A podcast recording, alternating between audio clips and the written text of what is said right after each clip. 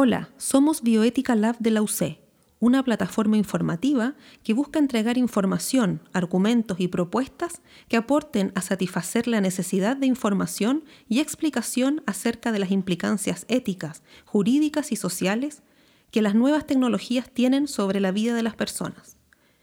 Hoy día queremos compartir con ustedes el texto titulado Orientaciones éticas para decisiones médicas en contexto de pandemia en Chile. Este texto es fruto de la reflexión de los integrantes del Centro de Bioética y de médicos de la Escuela de Medicina de la Pontificia Universidad Católica de Chile, quienes plantean algunos principios y valores que son importantes resguardar en la toma de decisiones del equipo médico en la atención de los pacientes en un contexto de pandemia. Este documento busca además aportar una mirada ética para avanzar en la propuesta de un marco general que apoye a los equipos de salud en la toma de decisiones en condiciones excepcionales, cuando existe un gran desequilibrio entre necesidades y recursos disponibles. Para ello, se enumeran algunas orientaciones éticas básicas para una situación de crisis del sistema sanitario, como el actual.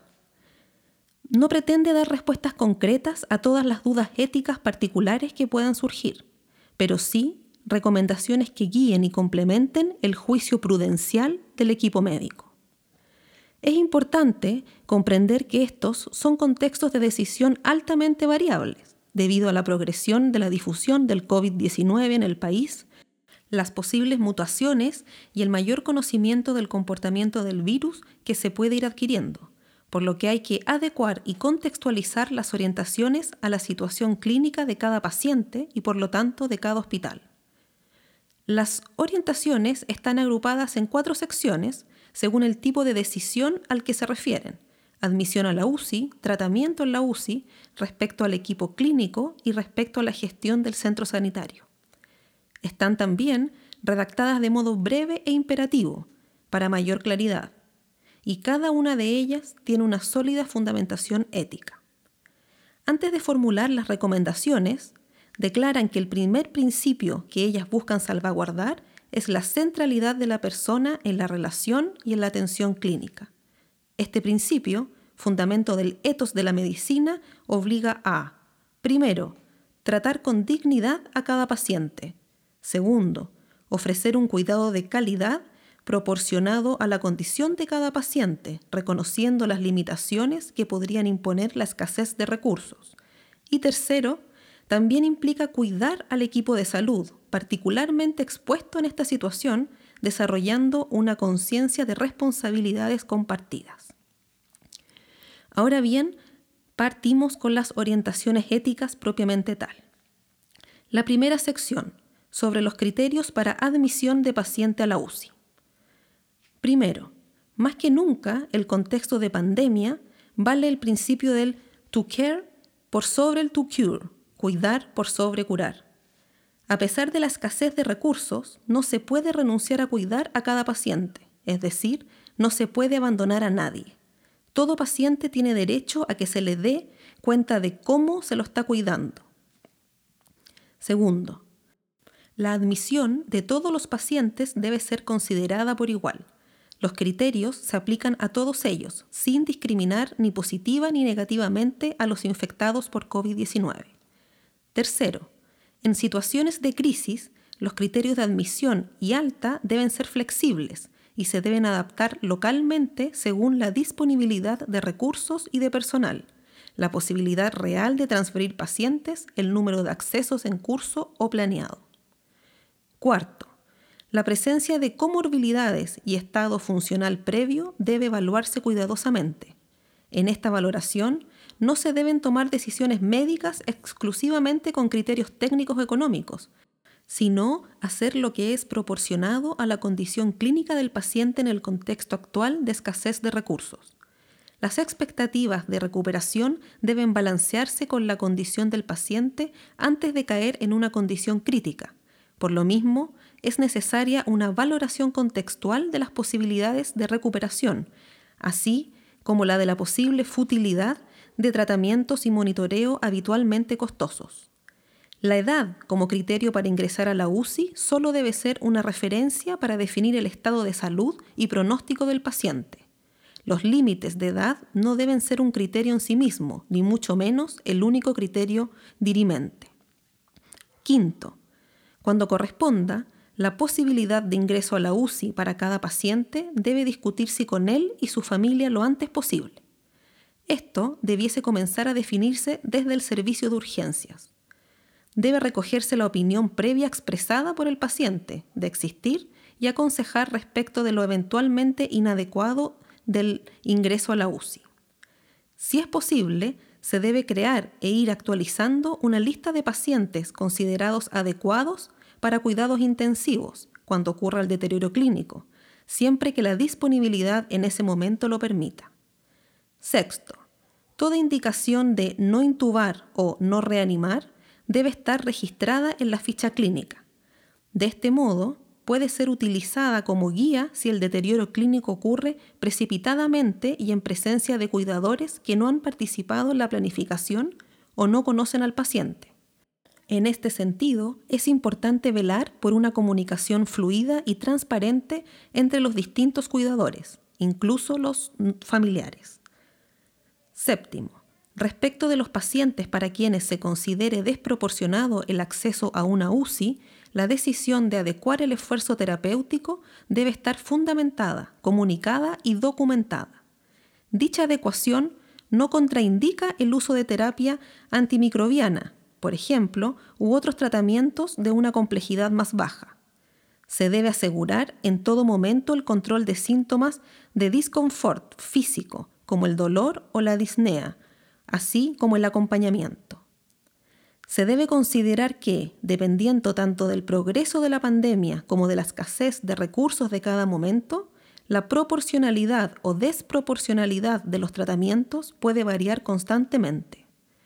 Es decir, las medidas que se consideren ordinarias en un cierto momento y lugar, por existencia de recursos y de personal, en otro contexto pueden considerarse extraordinarias por escasez de estos y por tanto no éticamente obligatorias.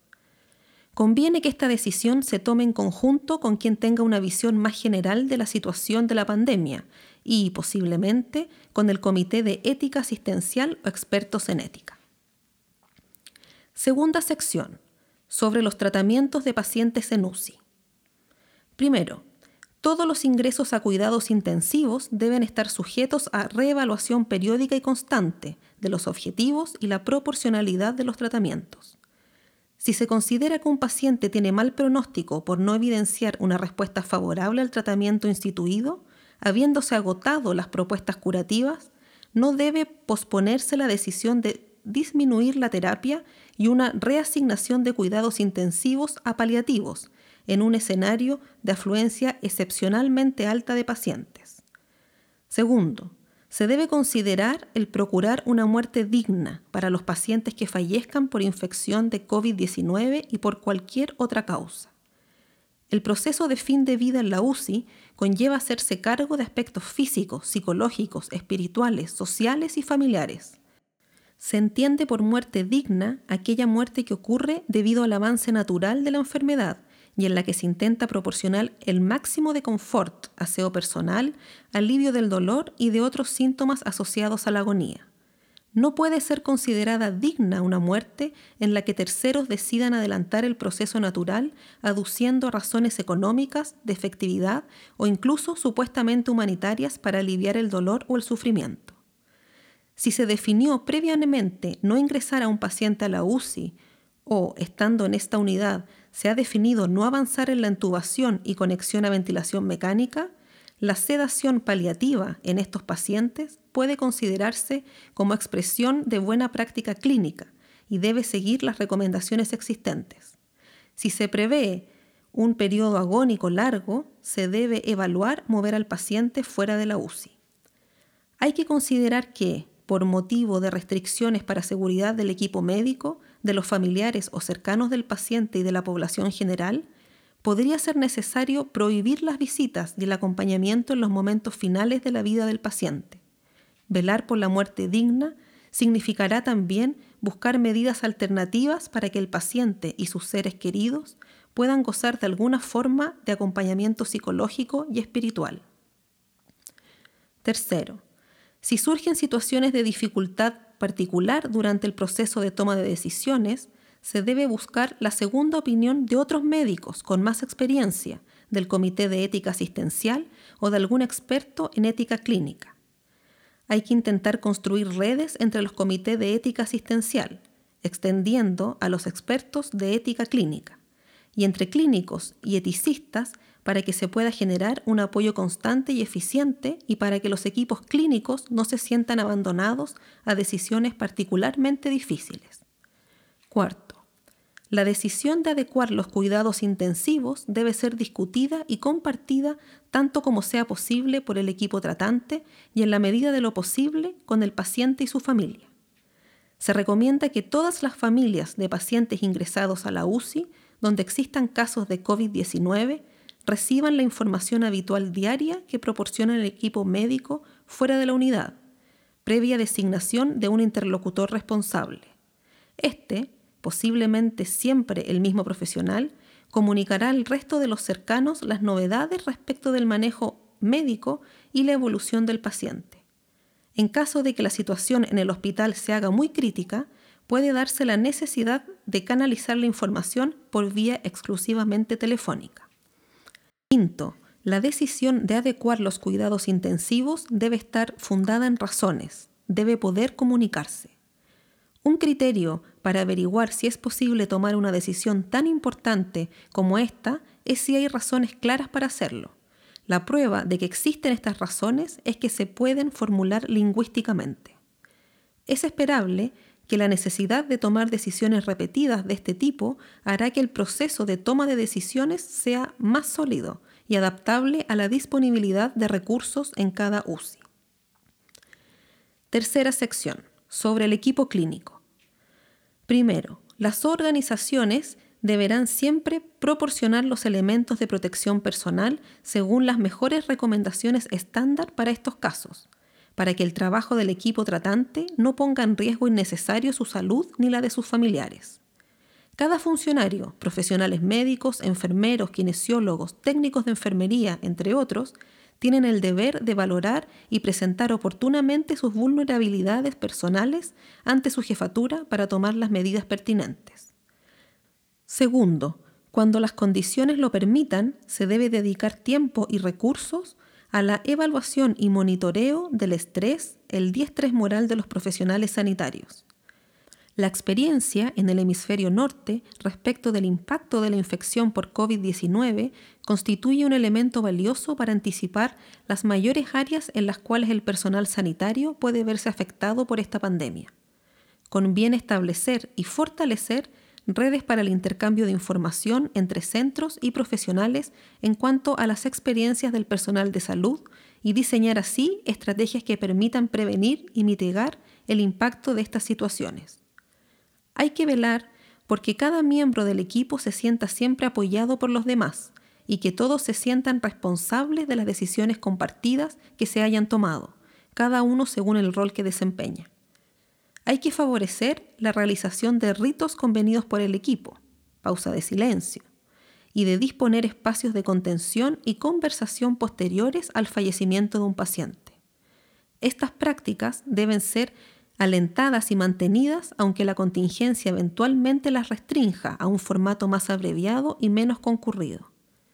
Es necesaria la reflexión en torno al etos profesional, al cuidado de los pacientes y al autocuidado Crisis como esta no deben impedir recordar cuál es la verdadera vocación de todas las personas que trabajan en el cuidado del paciente.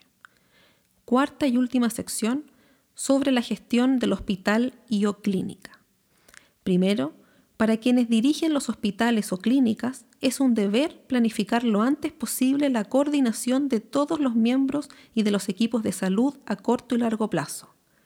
Dicha planificación tiene que hacerse con todos los equipos e informar con tiempo a cada miembro del rol que tomarán, turnos, cambios de funciones, olas, etc.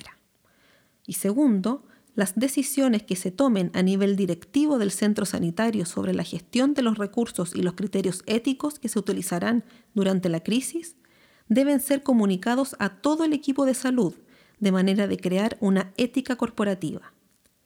Todos los funcionarios del centro sanitario, particularmente los equipos de salud, deben estar informados y participar sobre el proceso de toma de decisiones en tiempos de crisis.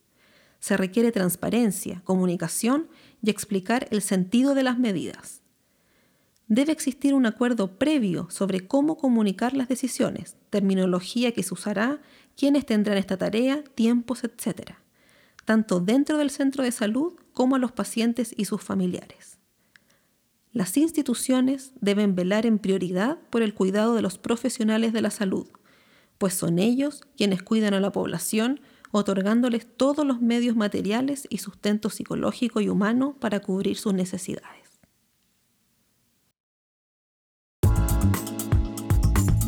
Soy Camila Genovese, coordinadora general de Bioética Lab UC, y este fue nuestro primer podcast y los invitamos a que nos sigan y estén atentos a nuevos temas e interesantes invitados que nos acompañarán en próximos capítulos. También los invitamos a que nos sigan en nuestras redes sociales, en Instagram, arroba bioeticalabuc, en LinkedIn bioeticalabuc y que visiten nuestra web bioeticalab.uc.cl. Nos vemos en la próxima.